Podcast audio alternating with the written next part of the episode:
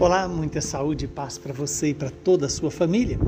O evangelho de hoje é Marcos 3, 22 a 30.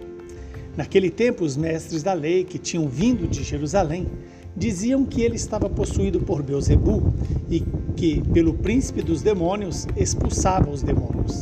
Então Jesus os chamou e falou-lhes em parábola: Como é que Satanás pode expulsar a Satanás? Se um reino se divide contra si mesmo, ele não poderá manter-se. Se uma família se divide contra si mesma, não poderá manter-se. Assim, se Satanás se levanta contra si mesmo e se divide, não poderá sobreviver, mas será destruído.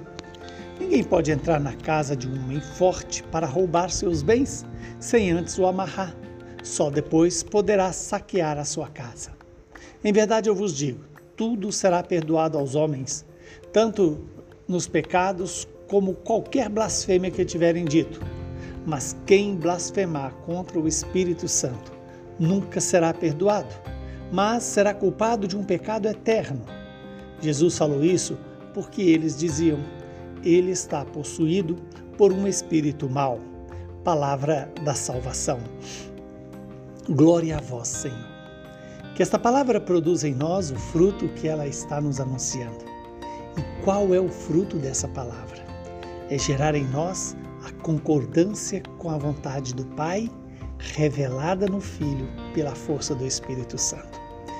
Os fariseus e os mestres da lei são aqui é, acusados de estarem é, blasfemando contra o Espírito Santo, ao dizer que Jesus estava possuído por um espírito mau, quando na verdade Jesus estava é, guiado pelo Espírito do Pai, o Espírito Santo, guiado pela vontade do Pai, guiado pela vontade de fazer o que Deus deseja, o que o Pai deseja.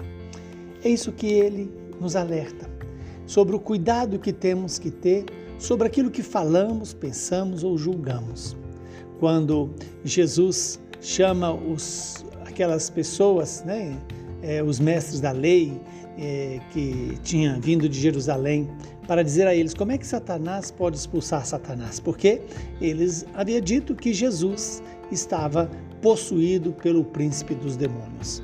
E pelo príncipe dos demônios, Jesus que expulsaria os demônios.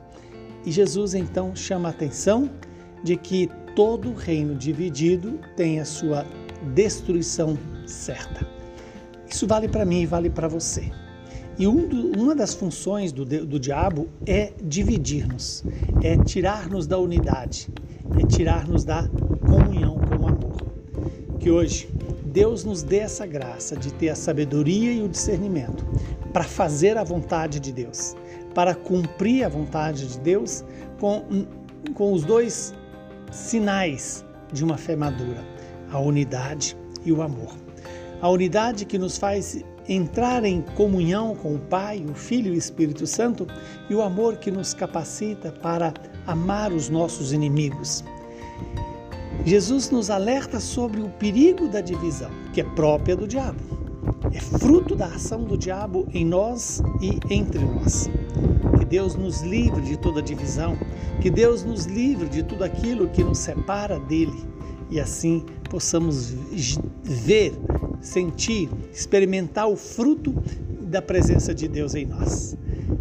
O fruto da unidade e o fruto do próprio amor a Deus e o amor aos irmãos. Que o Deus Todo-Poderoso nos abençoe, nos livre do mal e nos dê a paz. Ele que é Pai, Filho e Espírito Santo. Saúde e paz para você e para todos os seus.